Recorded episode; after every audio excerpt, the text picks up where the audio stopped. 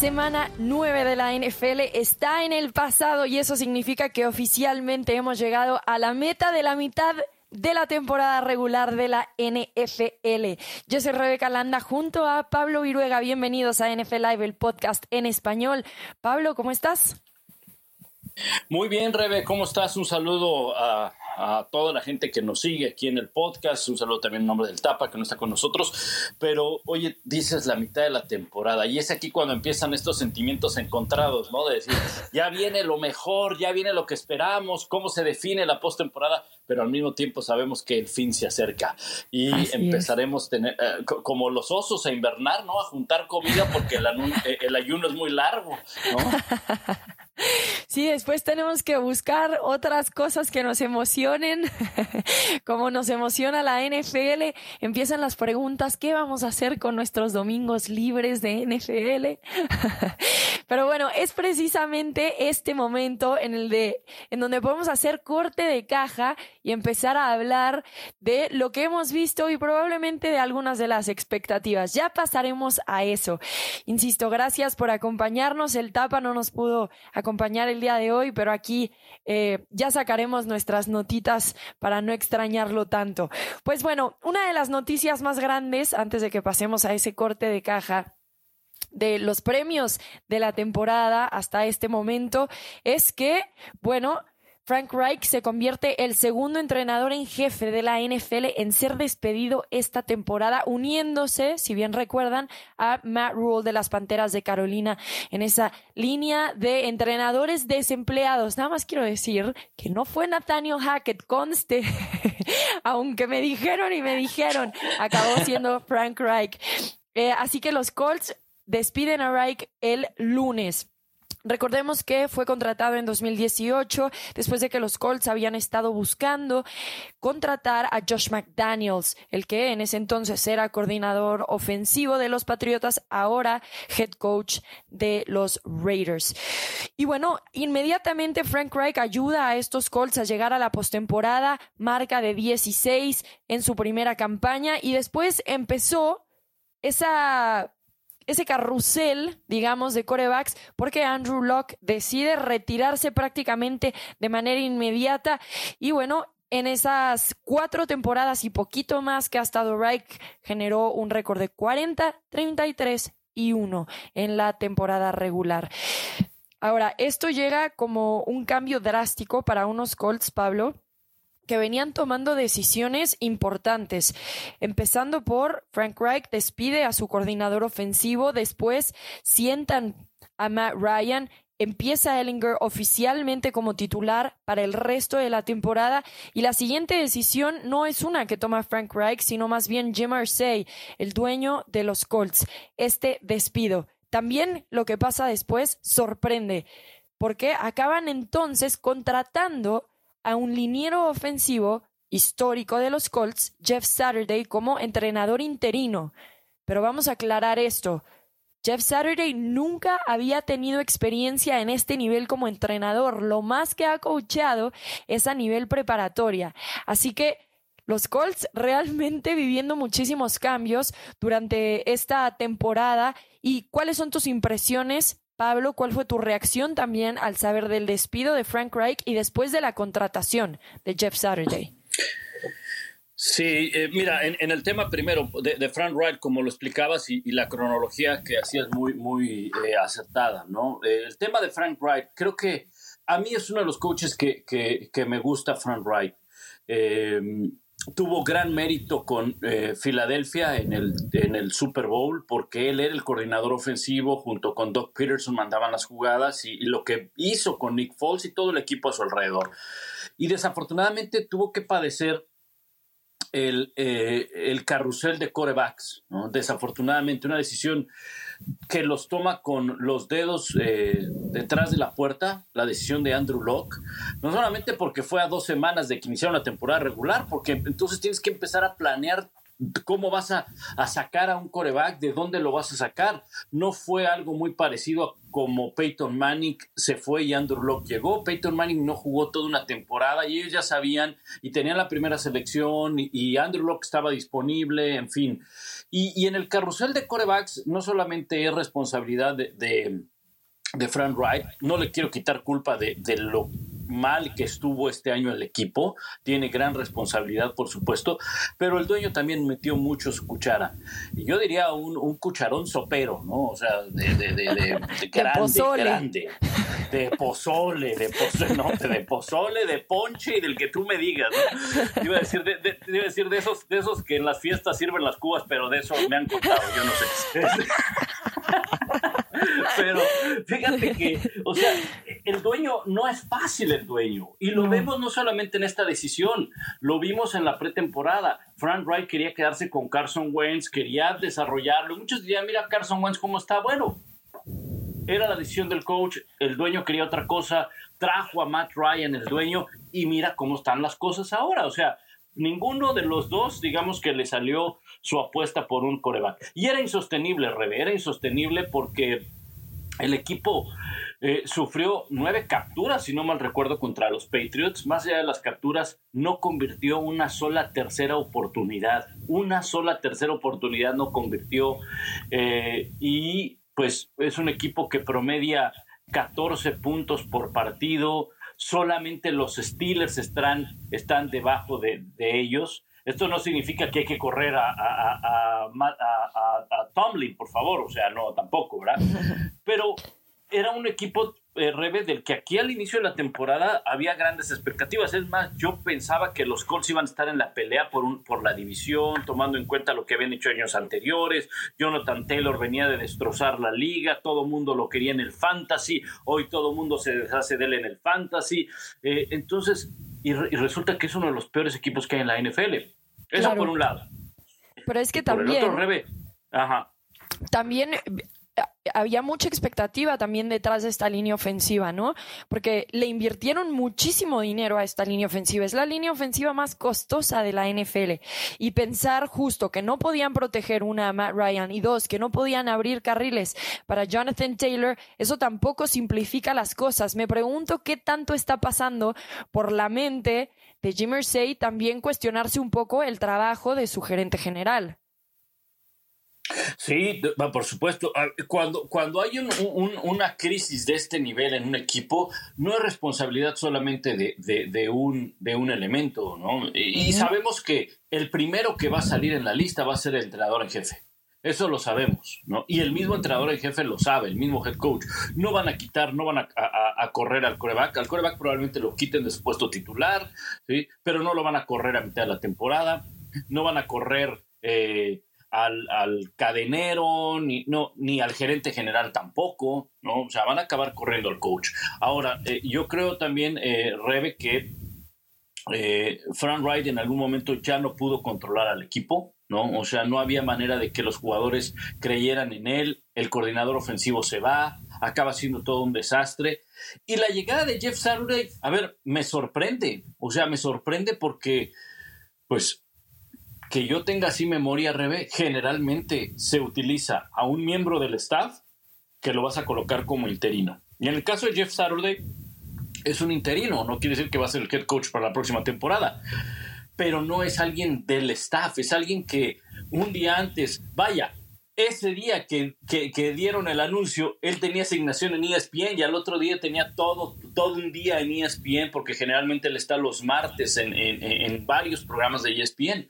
Entonces estás hablando de que era un comentarista, sí, que tiene toda la experiencia y todo eso, y que brinca como entrenador interino, eso a mí me llamó la atención. Claro, y sorprende especialmente por, a ver, podemos entender sus credenciales y leyendo un poco lo que dice Jeff Saturday, si tiene experiencia. A ver, ha estado en vestidores, sin duda alguna. Ha sido un gran liniero ofensivo. Trabajada con el equipo como un consejero, digamos, según las fuentes del mismo equipo. Eh, es un jugador que ha estado en vestidores con grandes jugadores, con salones de la fama, ha visto grandeza, sin duda alguna. Es un jugador que desde este lado, en el rol de jugador, tiene toda la experiencia de poder posiblemente identificar eso. Pero ahora el rol de entrenador es otro boleto, porque ahora tú no eres el que acompaña a ese gran atleta que va a llegar a un salón de la fama. Ahora el chiste es que tú los desarrolles, que tú pongas orden en este equipo. Algo que creo que hizo bien Jeff Saturday es encontrar y reconocer él mismo sus limitantes en este rol que le están poniendo como entrenador interino. Pero también creo que es muy justificada la reacción general de shock y preocupación alrededor de la NFL, por lo que mencionas, porque los Colts tenían entrenadores ya con experiencia previa. Gus Bradley, John Fox, podemos hablar de ellos. Pero también creo que este es un ejemplo muy, digamos, hasta descarado de cómo algunos entrenadores más calificados y que en muchas ocasiones son afroamericanos, son pasados por entrenadores blancos con menor experiencia. Y aquí acaba siendo exactamente eso, porque el proceso natural, como tú bien mencionas, es agarrar a alguien que ya tienes adentro. Y es lo que hemos visto una y otra y otra vez. Lo que está pasando ahorita en las Panteras, lo que pasó la temporada pasada con, con los Raiders. Pero de repente llegan y agarran a un consultor que es realmente un analista que sí fue un extraordinario jugador y esto no es nada en contra de Jeff Saturday porque en realidad no es su culpa. ¿Cómo decir que no a un puesto de entrenador en jefe? Pero por otro lado, sí es una observación al funcionamiento de la NFL en las contrataciones y la mentalidad general que existe. Porque además creo que preocupa más las declaraciones después de Jim Irsay, cuando la gente le pregunta por qué lo contratas y dice es que es el mejor la mejor opción, es el que mejor encaja, es el mejor hombre para el puesto. No tengo duda en mi mente. Y entonces sorprende aún más, ¿no?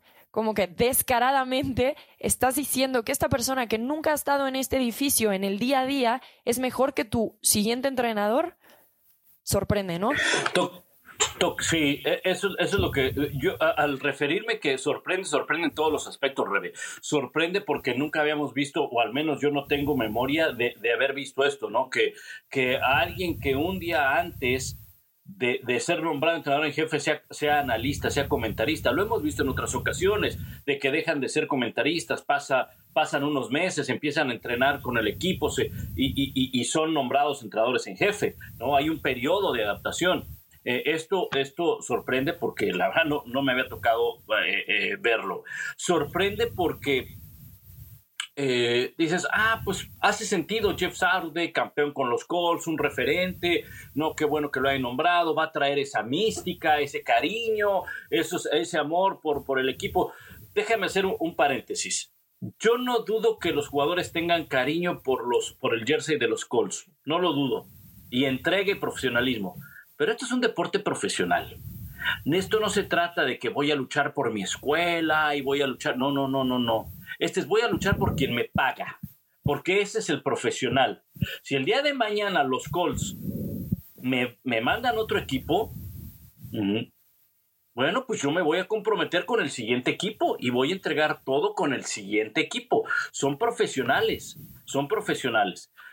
Entonces, tampoco se trata de traer, no, que vamos, la mística ganadora de los Colts, no, no lo llevemos a territorios que nosotros conocemos o que nosotros queremos conocer o que nosotros queremos ser románticos. No, pues aquí es, es un profesional y punto. Si logra convencer a esos jugadores profesionales que están en este momento con los Colts, qué bueno. Tiene toda la tradición, todo lo que significa ser un jugador de los Colts, Jeff Saturday, por supuesto. Y el punto más importante lo acabas tú de tocar. ¿Qué pasó con la regla Rooney? ¿Qué hizo los Colts con la regla Rooney? Porque no estás, no estás elevando, no estás promoviendo, mejor dicho, a alguien de tu staff de cocheo. Ahora, si quieres traer a alguien para darle esa primera oportunidad, alguien que no tenga experiencia, alguien que tenga esa eh, mística, volvamos a decir, esa eh, tradición ganadora, junto con Jeff Saturday con aquellos años, ahí en el staff de cocheo, tienes como coach de receptores a un tal Reggie Wayne, receptor afroamericano que fue pieza clave en los años de triunfo junto con Jeff Saturday, Marvin Harrison, Peyton Manning. ¿Por qué no poner a Reggie Wayne? ¿no? Entonces, esto sí generó también un gran, una, una gran polémica, una gran eh, discusión en redes sociales, sobre todo más en, en, los Estados Unidos, en la Unión Americana, Rebe, y en la misma comunidad eh, de la NFL. Yo le doy el beneficio de la duda a Jeff Saturday. Yo, estoy diciendo, yo no estoy diciendo que no sirva Saturday. Yo creo que habría que esperar, habría que probar, porque nunca antes lo habíamos visto. Quizá funcione y quizá sea una fórmula, Rebe, para que en un futuro algún dueño diga, oye, vamos a traer a un exjugador como interino para que cambie el chip de los jugadores y quizá funcione, ¿no? Claro, sí, a ver, insisto, esto no, o sea, la situación que se está dando no es culpa de Jeff Saturday. Y también insisto que creo que él lo tomó muy bien, diciendo, a ver, yo voy a venir a entregar todo aquí. Puede ser que sea súper bueno. Y si soy súper bueno, genial. Y si soy súper malo, les voy a dar las gracias y me voy a ir. Y todo bien. Como que él mismo reconoce que tiene sus propias limitantes. Él mismo se sorprendió con la noticia. Y él mismo también ha dicho que por el momento está nada más para los siguientes ocho partidos y que después sí se debe de hacer ese proceso del que hablamos de contratación adecuado y que sigue las reglas de la NFL en contratación. Ahí sí es donde debe de aplicarse esta Rooney Rule de traer a eh, minorías, digamos, de equipos externos para una posible contratación. Ahora, también es muy loco lo que dice Irsay. Es como, tiene suficiente experiencia, sí, es completamente capaz. Nunca ha entrenado a este nivel. Nunca ha sido un entrenador en la NFL. Y después continúa Irsay diciendo, no construimos naves espaciales para ir a Marte aquí. Este es un trabajo muy sencillo. Y yo digo, wow. Entonces, ¿Qué estamos haciendo en la NFL? Pagándole a estos entrenadores históricos. ¿Qué estamos haciendo en la NFL? O sea, si es muy sencillo lo que hacemos aquí, entonces Frank Reich hubiera podido hacerlo. Como que hasta él mismo minoriza el rol que tiene un entrenador dentro del equipo. Y tal vez desde ahí te das, te das cuenta que hay problemas, pero desde arriba en esta, en esta organización y que muchas ocasiones ese problema que hay arriba nada más hace cascada hacia abajo y permea toda la organización. Habla después de que... sí, sí, Dime. No, no, sigue, sigue, sigue, sigue, Bueno, y después Irsay dice que lo que le gusta de Saturday es que no tiene, no tiene miedo y que por lo tanto no se va a enfocar en los analíticos, que ahora es algo que ayuda muchísimo a los entrenadores, ¿no? La toma de decisiones, por ejemplo, en cuarta y uno, tiene muchísimo que ver con con los analíticos, saber dónde te puedes arriesgar o no. entonces él dice, él no tiene ese miedo, estamos muy afortunados de que estuviera disponible, tiene demasiada experiencia y conoce este juego por dentro y por fuera. Y ahí más bien yo preguntaría si Jim Irsay está bien, si él está realmente consciente de lo que está diciendo. Y por eso creo que hubo un revuelto alrededor de la NFL, no nada más de los entrenadores de minoría, sino en general, o sea, hasta los propios dueños dijeron, ¿qué es esto? Sí, de, acuerdo, de, acuerdo, Rebe. Yo creo que este eh, no sé, te digo, el dueño también tiene su pasado, el dueño también ha hecho cosas, no es en ocasiones de los más sensatos, en declaraciones y en forma de actuar. Eh, así como criticamos, por ejemplo, en ocasiones declaraciones del propio Jerry Jones, bueno, pues ahí se va también eh, eh, el de los Colts, ¿no? Entonces, yo le doy el beneficio de la duda a, a Jeff Saturday, no es la manera correcta, no es lo que habitualmente estábamos acostumbrados a ver, el tiempo dirá, estos ocho partidos dirá si estuvo bien o estuvo mal la, decisión, ¿verdad? Eh, lo que sí es que eh, Jeff Saturday es un tipazo, es un tipazo. Yo un par de ocasiones hablé con él muy breve, así como, ah, ustedes son los de los de deportes, del español, ah, sí, o sea, muy, muy buen tipo. Y lo que sí es que pues sí extrañaré su, su sección en Get Up de los pancakes, que es era formidable, era formidable. Pero ahora ya cambia la cosa, ahora ya cambia la cosa, ahora tiene que ser un entrenador, algo que nunca ha sido, eh, y entonces va a tener que dirigir un grupo donde hay muchos intereses. Esa es una de las cosas, Rebe, que también se nos olvida o se le olvida a la gente. El receptor abierto, a él no le importa si el equipo va a terminar eh, con más perdidos, menos ganados, lo que sea. Él lo que le interesa es, ¿sabes qué? Yo necesito eh, superar las mil yardas porque de por medio está mi contrato, mi bono, el ala defensiva dice, saber, a mí no me importa si la ofensiva no camina, yo tengo que conseguir tantas capturas, porque eso pasa en los equipos. El corredor va a pedir, oye, a mí me das más el balón porque tengo que pasar las 700 yardas si no, no me dan el bono. Entonces, eso pasa con, muchos jugadores profesionales en todos los equipos, ¿no? Cuando el entrenador en jefe, no se me olvida, mira, no está el tapa para contarnos, pero no se me olvida cuando Bill Parcells le dijo, eh, si no mal recuerdo, a, eh, uno de los safeties eh, de, los, de los Dallas Cowboys, le dijo, oye, necesito a ver si ya te recuperas para jugar, que no sé qué, dijo, con mucho gusto, el día que usted me ponga en la mesa un contrato con tanto dinero garantizado, ese día con el hombro roto salgo y juego. Hmm. Claro, así es, Rebe, así es. Y, es que esa es la vida del jugador profesional, ¿no? Es en base a méritos, en base a bonos y en base a dinero. Y voy a poner mi talento individual para el bien del equipo. Eso es lo que tendrá que lidiar Jeff Saturday. Y eso no es nada, nada fácil, ¿eh? Claro, claro. Ahora él como jugador, que también entiende ese lado, con su experiencia de jugador, lo va a tener que entender ahora como, como un directivo. Dentro de las primeras decisiones que tomó Jeff Saturday fue identificar a quién va a mandar las jugadas ofensivas. Creo que ese fue un buen movimiento por parte de Jeff Saturday. Así que a partir de este domingo ante los Raiders, porque juegan contra Las Vegas, eh, el que estará mandando jugadas va a ser Parks Frazier. Así que Frazier tiene 30, está en su quinta temporada con los Colts, se unió a el equipo de cocheo de Frank Reich en 2018, así que él por lo menos conoce un poco más este equipo, tiene idea de la ofensiva. Eh, en su momento él fue coreback y como asistente de head coach, pues va a ayudar a armar el plan de juego, cómo van a mandar las jugadas, toda esa línea que se maneja para también iniciar el partido. Entonces, bueno, por lo pronto el apoyo sí está de el resto de los entrenadores que se mantienen en los Colts. Esa es la historia de los Colts hasta este momento. Sí. Oye, por último, ya para cerrar este tema, no sé si tú tengas algo, algo que agregar al mismo, pero las coincidencias que se dan en la NFL son increíbles, o sea, increíbles, ¿no? Veíamos, por ejemplo, hace unas semanas que Bill Belichick estaba a punto de superar, finalmente superó el, número de ganados eh, contra aquel equipo de Chicago de George Halas. Al final, al final no lo pudo superar, ¿verdad? No, no, no, lo, no, no, no superó en ese partido, sino fue eh, después. El primer, eh, la primera victoria de Bill Belichick como entrenador en jefe fue contra los Pats cuando él estaba con los Browns. Y ahora mira lo que son las cosas. O sea, los Colts les toca enfrentar a quién? A los Raiders. ¿Quién es el coach de los Raiders?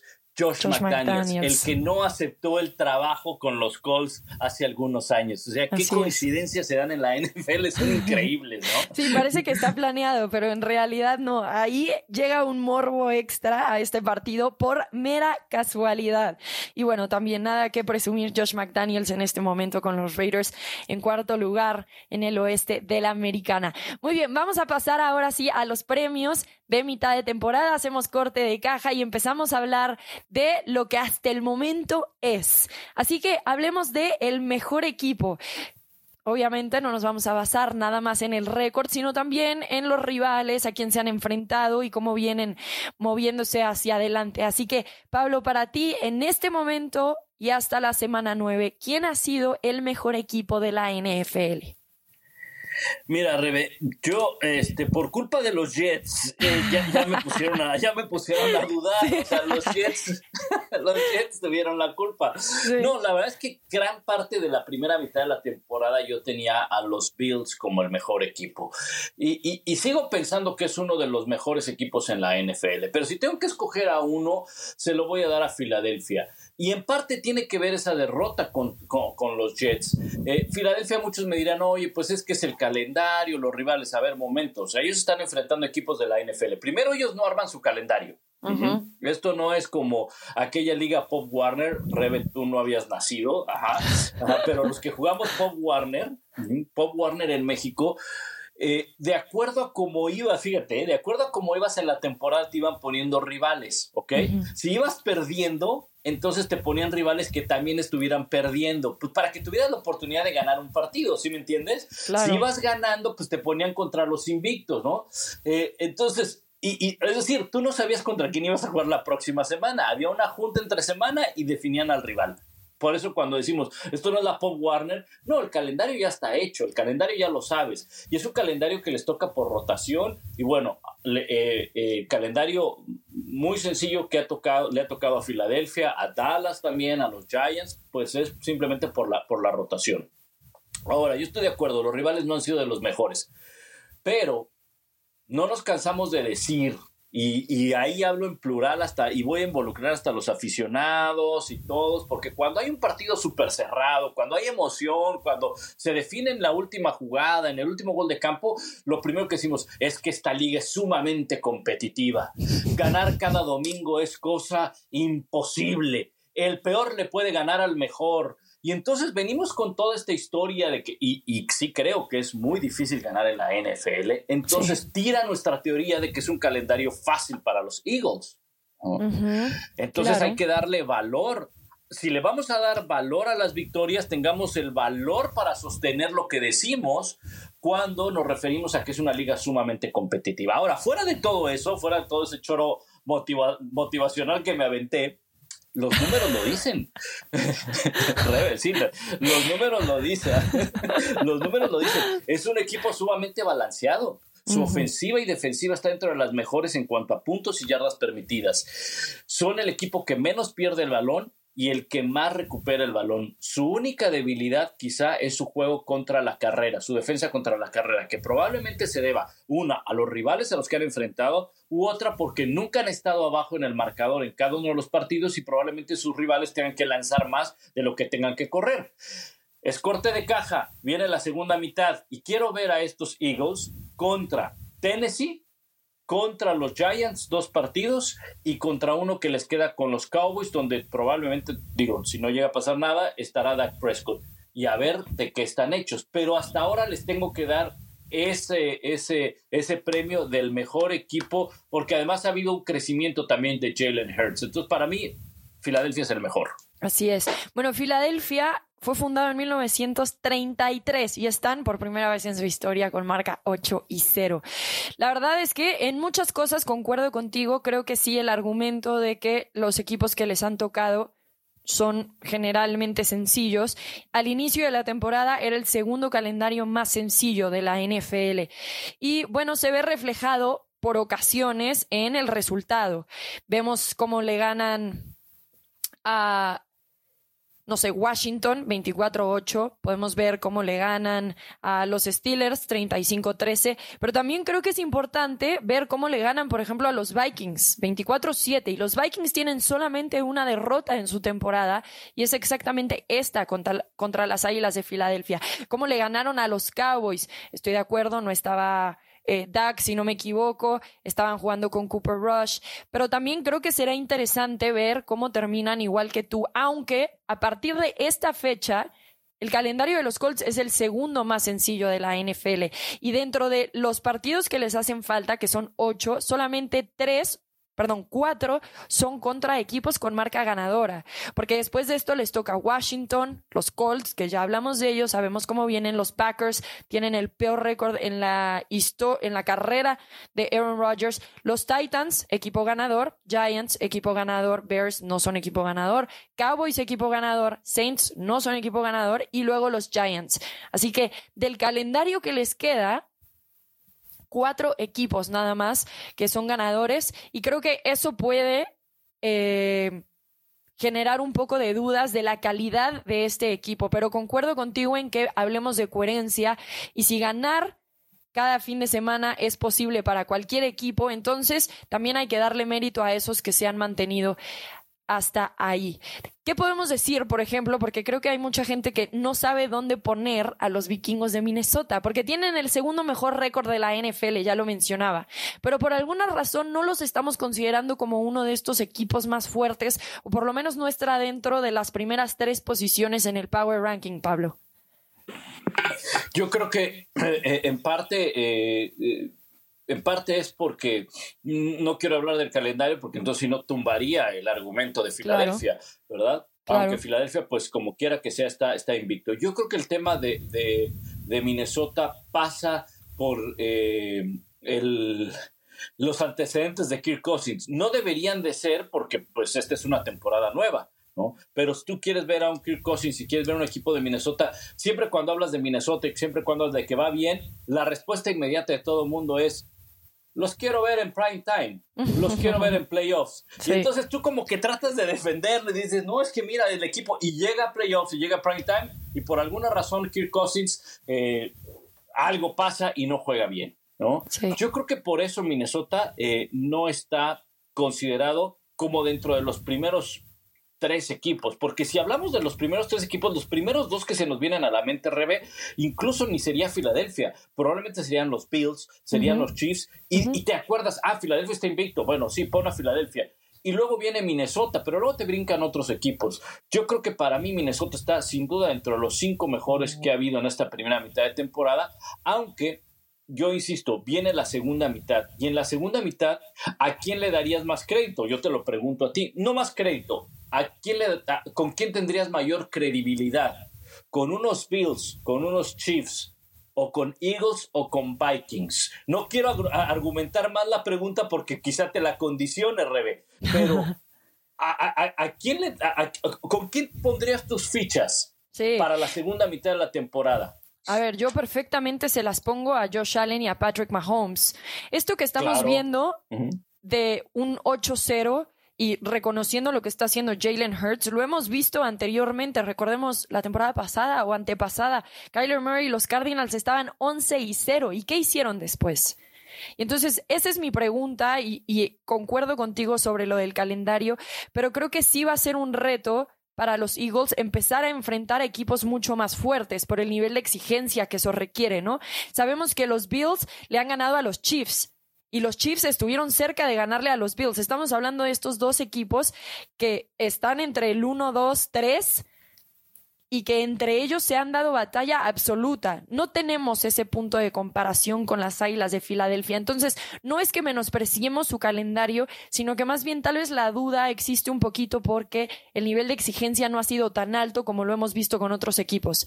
Pero además puedo hablar de un Josh Allen, podemos hablar de un Patrick Mahomes, un Josh Allen que parece ser de los jugadores que más ha desarrollado y más ha crecido en las últimas temporadas y un Patrick Mahomes que ha reinventado esta ofensiva sin su jugador más destacado, que era Tyreek Hill, y ahora está haciendo de una ofensiva prácticamente una de las mejores de la NFL, con jugadores que anteriormente ni siquiera considerábamos realmente de élite más allá de Travis Kelsey.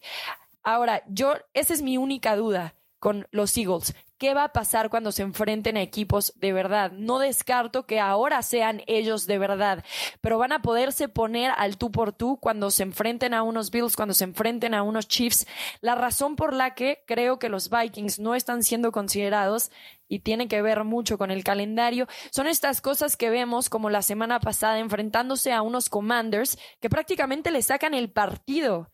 Minnesota tiene algo que es importante y probablemente sea una constante y será muy interesante y aplaudible de ver si lo hacen ante los equipos grandes, pero acabar ganando los últimos seis partidos que han ganado por menos de una anotación y que en el cuarto cuarto generalmente van perdiendo y regresan. Creo que eso habla mucho del carácter de este equipo, habla mucho de Kevin O'Connell, la filosofía que está implementando en los Vikings, pero por otro lado, te hace dudar naturalmente, como si están teniendo problemas contra los Commanders, cómo les va a ir cuando se enfrenten a equipos como los Bills y como los Chiefs, especialmente en prime time.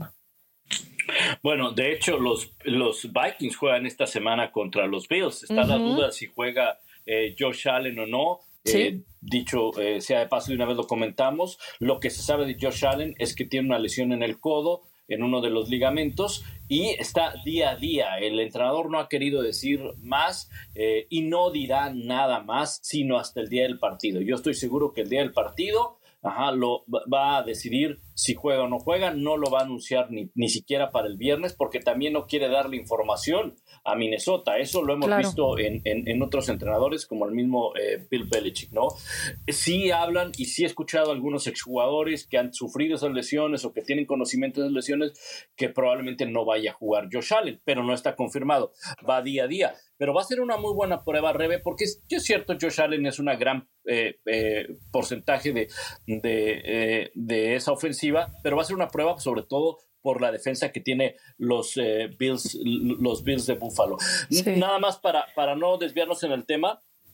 Mira, hablabas de los eh, de eh, que querías ver a estos equipos. Yo los quiero ver sí contra equipos fuertes, contra equipos fuertes, pero sobre todo yo los quiero ver en postemporada. Por eso es que probablemente a los Vikings y a los Eagles les das el reconocimiento de la primera mitad de temporada, pero te atreves a apostar por ellos para la segunda mitad, te atreves a apostar por ellos para la postemporada y voy a incluir incluso a los Delfines de Miami, a los Dolphins.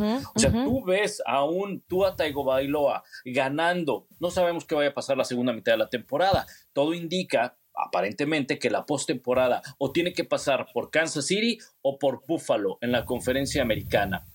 Entonces, tú ves a un Tua Tagovailoa ganando en playoffs en el frío de Kansas City con el público de Kansas City o en el frío de los Bills de Buffalo, yo lo veo complicado.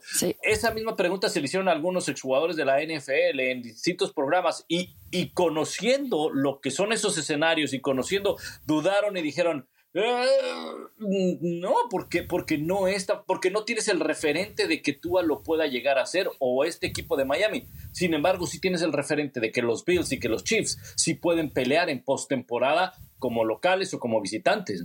Claro, claro, y la experiencia evidentemente cuenta, ¿no? También cuando la presión es mucho más alta, cuando hay muchas más cosas en juego, eso también cambia la forma de enfrentar. Muchos de ellos están con entrenadores jóvenes, podemos hablar también de Mike McDaniel, no, no nada más de Tuatago Bailoa. ¿Cómo va a poder enfrentar esas condiciones cuando hay mucho más en juego? Kevin O'Connell, bueno, está en su primera temporada también. Entonces, esas cosas creo que también son a considerar, no nada más por parte del coreback, sino en general el equipo, inclusive el staff de cocheo. Ahora, mencionaba rápido lo de Josh Allen. Será interesante ver quién entra como suplente y me parece que hasta el momento Case Keenum es el suplente mejor puesto o plantado para cubrir a Josh Allen en caso de que requiera perderse el tiempo y ahí sí los Vikings podrían encontrar suerte. Lo que yo más bien creo que va a ser interesante es cómo esta defensiva de los Vikings va a detener a los Bills, porque los Jets tienen una gran defensiva y fue algo que le costó mucho trabajo a Josh Allen. Pero la verdad es que los Vikings en yardas permitidas por partido y yardas por jugada están en el fondo de la NFL defensivamente hablando. Y si Josh Allen juega, creo que puede ser un festín para un jugador que evidentemente quiere reivindicarse después de una derrota ante los Jets. Oye, yo no descartaría tanto a, Case Keenum. Yo sé que muchos de, de, inmediato Case Keenum dicen, no, a ver, ¿dónde jugó Case Keenum hace unos años? En Minnesota. Así es. Conoce bien esa defensiva. ¿Quién es hoy en día el receptor abierto de los Bills de Buffalo? El mejor. Stephon, Diggs. ¿Dónde jugó? En, Minnesota. ¿Se acuerdan de aquel milagro que hubo contra los Saints? ¿Cuál fue la conexión? Ajá. Keenum, Dix. Ajá. Eh, yo no sé si se puedan repetir milagros, o sea, y a la misma persona o al mismo equipo, pero de que tienen por lo menos la bendición, pues, y les va bien en domingo. Entonces, entonces, yo no lo daría tanto por descontado. Sé que es difícil porque es irregular Case Keenum, ya siendo un poco más serio, que Case Keenum es irregular en su juego, pero no, no le sería extraño. Ahora, una cosa que no sabemos, Rebe, digo, nos estamos saliendo de los premios, pero ya que estamos abordando el tema, es el coach nos puede decir que va día a día. Josh, Allen. Claro. Pero él mismo sabe y hasta el mismo Josh Allen sabe y hasta el mismo Case Keenum sabe que dices que no vas a jugar este fin de semana. Todas las repeticiones al primer equipo van con Case Keenum. Sí. Entonces. Y, se eh, pueden dar el lujo, en realidad, estos Bills en este momento, de decir, vamos a cuidar a Josh Allen, no lo vamos a meter, no queremos agravar la lesión en el codo de lanzar. Y entonces Vázquez, Kino, me ajustamos el libreto ofensivo y con la defensiva que tenemos, sabiendo que ellos no tienen una buena defensiva, capaz y acaba saliendo bastante bien para los Bills de Buffalo, incluso sin Josh Allen. Estoy totalmente de acuerdo. Así que bueno, no debemos descartar a Case Keenum en caso de que tengan que jugar con los Buffalo Bills y tampoco debimos de haber descartado algunos de los entrenadores que podemos hasta este momento considerar como los mejores entrenadores del año. Generalmente este premio, Pablo, se le da a los entrenadores que vienen llegando con sus equipos o a eh, están en primeras temporadas, especialmente en primera temporada. Pero, por ejemplo, yo diría que nunca debimos de haber descartado a un Pete Carroll, un entrenador que sí es el mayor de la NFL, pero lo que ha logrado hacer con los Seattle Seahawks realmente lo culpamos de demencia cuando dijo que podían ganar la división oeste de la Nacional con un suplente que era Gino Smith en ese momento. Todos, ¿cómo con Gino Smith? Que además ah, yo dejaron pensé que ir... Yo pensé, yo pensé que le ibas a culpar de demencia por no haber corrido en aquel Super Bowl. Ah, bueno, también, también lo culpo de demencia por eso. En eso sí lo culpo de demencia. Pero ahora creo que nos ha probado a todos que estaba en lo correcto y que sigue siendo un entrenador que sabe cómo potencializar a los jugadores que tiene, porque le ha dado a Gino Smith la oportunidad de hacerlo. No es un equipo que está ganando, pero por tierra. Es un equipo que está ganando por aire con un Gino Smith. Es un entrenador que ha sabido potencializar también a una defensiva joven, que dejó ir a Bobby Wagner, que era la última parte de The Legion of Boom. Y ahora es un equipo que está muy por encima. Me parece que le lleva dos partidos a los 49ers en el oeste de la Nacional. Entonces, no creo honestamente que le den el premio de mejor entrenador del año a Pete Carroll, pero creo que genuinamente debe de ser considerado. ¿Tú a quién se lo darías hasta este momento? Mira, yo estoy de acuerdo contigo. O sea, Pete Carroll debe estar ahí. Se lo voy a dar y, y, estoy de acuerdo. Es más, yo quiero, yo creo que para la segunda mitad de la temporada va a tener el mismo éxito eh, Pete Carroll y se va a acabar llevando ese premio. Sin embargo, déjame como pues, el programa, el programa de Chabelo, déjame dar una catafixia a Brian Double, ¿no? ok, sí, me gusta cómo piensas. la, idea es que todos ganen, ¿no? la verdad no pensé que ibas a estar de acuerdo conmigo. No, no, o sea, yo creo que, yo creo que sí, este, porque lo que hizo, lo, que hizo Pete Carroll y, y, lo que está haciendo también Brian Double, aunque creo que para la segunda mitad de la temporada, no que se vayan a caer los Giants, pero, pero no veo un equipo que pueda llegar más allá de lo que nos ha demostrado. O sea, probablemente están alcanzando su tope y para diciembre ese equipo eh, se va a caer y probablemente no se, no se llegue a meter a la postemporada. En este momento están en, zona de playoffs, pero Seattle creo que sí puede pelear la división. Seattle puede ser campeón de la división. Los Giants no lo van a hacer porque hay dos equipos que talentosamente en cuanto a roster son mejores que ellos, Filadelfia y Dallas, y eso está clarísimo, lo, tenemos claro. Eh, pero Brian Double llegar yo le doy este argumento a, Brian Double. Llegar a un equipo que en los últimos años había sido perdedor y cambiar la cultura ganadora. Y cuando hablamos de cambiar la cultura ganadora, ah, pues se oye muy bonito y, sí, están ganando, pero para cambiar la cultura ganadora, primero tienes que aventarte un, un speech de motivación mucho más chido del que yo me aventé hace rato. O sea, tiene que ser algo... sí, o sea, tiene que ser algo, algo en el cual tú digas, neta se la estoy creyendo a este señor. O sea, sí se la estoy creyendo. Y pasan los entrenamientos y dices, sabes que ya se la creí. Pero en uno de esos entrenamientos, y tú lo sabes como jugadora y los que hemos jugado y los que hemos estado en cualquier deporte en equipo, donde el coach habla y entrenas y habla y entrenas. Y entonces llega un momento en que dices, me cae, se la creo. Pero no hemos ganado nada. Seguimos en la pretemporada. Entonces, como jugador, tú tienes que ver que todo lo que me dijo este señor en la pretemporada se empieza a reflejar en la temporada regular. Y eso está pasando, y eso ha pasado con los Giants. El discurso que, se los, que, que, que les aventó, se la creyeron, se la compraron, ha planeado bien los partidos, no es que haya venido con algo completamente novedoso, el equipo gana con juego terrestre y defensiva, son las principales armas cuando no tienes un buen coreback, cuando no tienes talento en los receptores, cuando no tienes un roster con mucho talento, si logras correr bien y logras defender, ya la hiciste y lo están haciendo, planeando bien los partidos y ejecutando y ejecutándolos bien, tienen su responsabilidad por supuesto los receptores. Y claro, ha contado también con su jugador más importante sano, que es Saquon Barkley. De no estar Barkley sano, probablemente no estaríamos ni, siquiera tocando este tema. Claro. Y algo que Pero creo... sí creo que al final... Ajá, sí, Rebe. No, no, por favor. No, al final, al, final sí creo que, que Pete Carroll tiene argumentos muy sólidos y creo que se lo va a acabar llevando por lo que te comentaba hace un momento. Seattle creo que tiene muchas posibilidades de ser campeón de su división. Sí. A ver, y también creo que algo importante de Brian Double, que creo que a todos nos hizo decir como, ah, ok, va. Eh, he has his uh, money where his mouth is, como dicen en Estados Unidos, ¿no? Como que le apuesta a lo que está diciendo y es coherente. Y fue en ese primer partido de temporada donde dijo, vamos a ir por dos porque vamos a ganar esto. Y acabaron ganando 21-20. Y por momentos dijimos, ¿qué está haciendo? Es una locura. Pero cuando resulta, te das cuenta de que esa mentalidad de cambiar la cultura del equipo no nada más lo está diciendo en el vestidor, sino que también lo está poniendo en la confianza de los jugadores en el partido cuando más importa.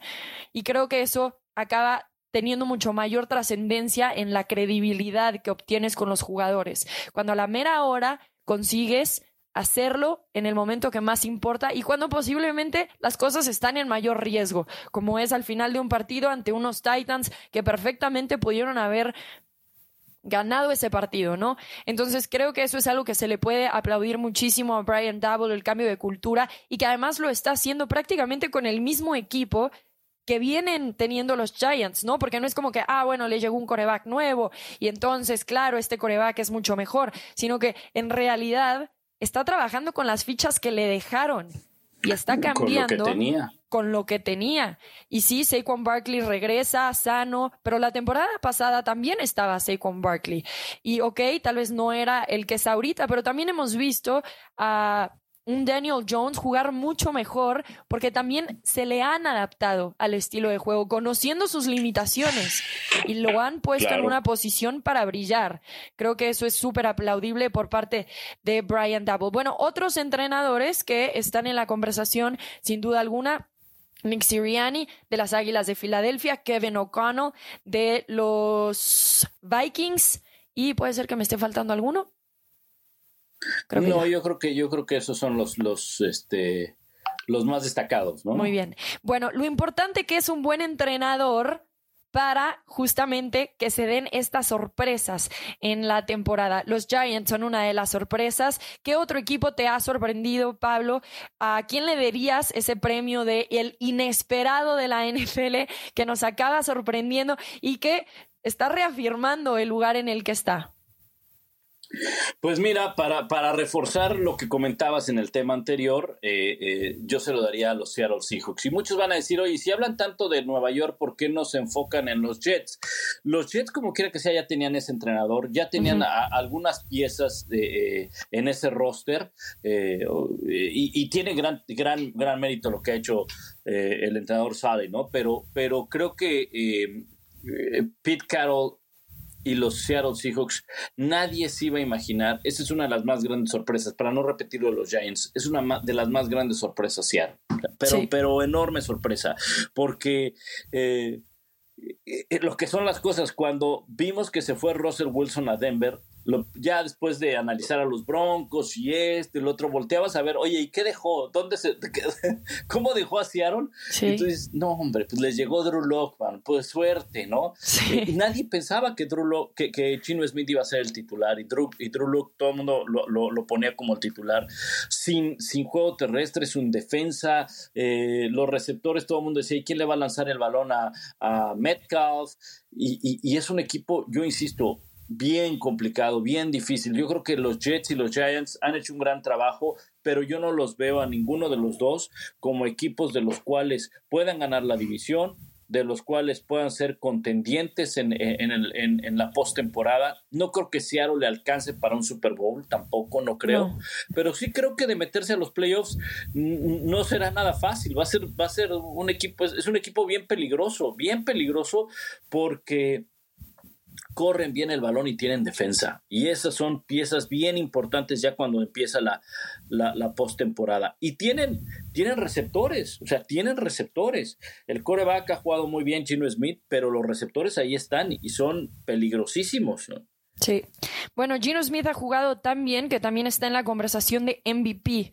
Para ti, hasta este momento, ¿quién es el jugador más valioso? Que además, vamos a aclarar, ya sabemos que generalmente se le da al coreback. Entonces, más bien, ¿quién es el coreback más valioso hasta este momento, Pablo? Mira, los Jets otra vez tuvieron que echar a perder todo, ¿no? Claro, todos hubiéramos dicho Josh Allen hasta que los Jets le interceptaron dos veces. o sea, los Jets echaron a perder la carrera de Drew Bledsoe y le dieron vida a un tal Tom Brady, ¿no? Este, y, nos están tirando los pronósticos, vamos, que van a pensar que es tirria contra los Jets y no, por supuesto que no. No, al final yo creo que la discusión Josh Allen eh, Patrick Mahomes puede estar muy cerrada y puede haber argumentos para los dos. Lo que hace Josh Allen, hoy veía los números de Josh Allen, eh, genera el 83% de las yardas de su equipo por tierra, por aire. Sin embargo, yo me voy a quedar con Patrick Mahomes.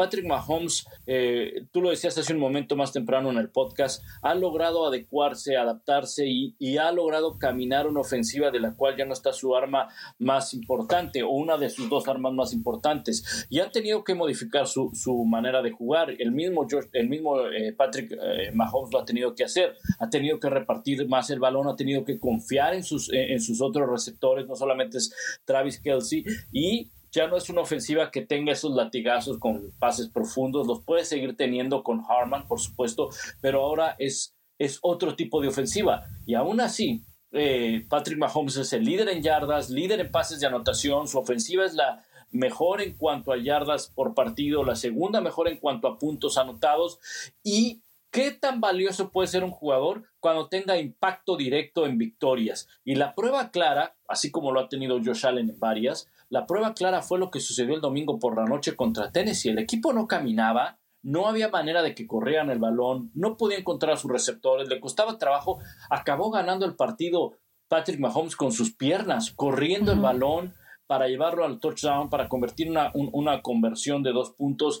Entonces, yo creo que hasta ahorita una carrera muy cerrada entre Patrick Mahomes y Josh Allen y me inclino por Patrick Mahomes. Sí, Jalen Hurts también está en esa conversación por todo lo que ha hecho esta temporada. También hablaba de cómo Josh Allen ha sido de los jugadores que más se ha desarrollado en este corto periodo y puede ser que Hurts, después de lo que ha hecho esta temporada, también entre por ahí. Pero estoy de acuerdo que Mahomes, incluso aunque corre menos que Jalen Hurts, hay una estadística que dice que cuando corre es mucho más eficiente que Hurts. Y eso habla también de la inteligencia que tiene Patrick Mahomes en saber cuándo correr, cuándo generar esas oportunidades y algo que es valioso por lo menos para los entrenadores, es que no se pone tanto en ese riesgo que Hertz sí. También ahí va a entrar entonces el factor del calendario. Por más que nosotros digamos se puede perder cualquier fin de semana, sí es algo que la gente generalmente considera y por eso posiblemente haya también dudas sobre Jalen Hurts. Pues muy bien, hemos llegado y finalizado los premios de la NFL. ¿Qué partidos tenemos este fin de semana, Pablo, que no nos debemos perder? ¿En dónde estarás? Bueno, el domingo por la noche es un buen partido. Ya hablábamos de, Minnesota Bills, así que ya no me tengo ahí. Pero el partido del domingo por la noche, Chargers contra eh, San Francisco. Por cierto, los Chargers, yo no sé de qué privilegios gozan, pero van a jugar en semanas consecutivos, domingo por la noche. La verdad es que coincidió el, calendario. La NFL anunció que para, para la semana 11 ya aplicó el flex, quitaron a los Steelers contra los Bengals, que era domingo por la noche, lo movieron para en la tarde y subieron para el domingo por la noche el de los Chargers contra Kansas City, que es un buen partido, es duelo eh, divisional, al igual que el otro, pero bueno, los Steelers no están pasando una buena temporada por ahora. Me enfoco en ese, Chargers contra 49ers, a ver eh, si los Chargers pueden sacar otra victoria. Los 49ers, mucho hablamos de el cambio de Christian McCaffrey, muchos creen que este equipo va a explotar en la segunda mitad de la temporada pues están 4-4 y saben que no se pueden quedar atrás y tienen que aprovechar este partido que es en casa ante el equipo de los Chargers. Así es, esos son de los grandes partidos y recordar que también tenemos la serie internacional desde Múnich. Va a haber partido los Tampa Bay Buccaneers contra los Seattle Seahawks y prácticamente en 10 días también la serie internacional estará visitando la Ciudad de México. Pablo, muchísimas gracias. Eh, un saludo, Rebe. Gracias a todos y nos escuchamos la próxima semana. Primero Dios ya desde México, con no sé cuántos tacos en la barriga, pero ahí estaremos. También de parte de Tapanava, gracias por acompañarnos. Yo soy Rebeca Landa. Recuerden activar las notificaciones para que les llegue en cuanto se publique nuestro podcast. Esto fue NFL Live, el podcast en español. Nos escuchamos. Hasta la próxima.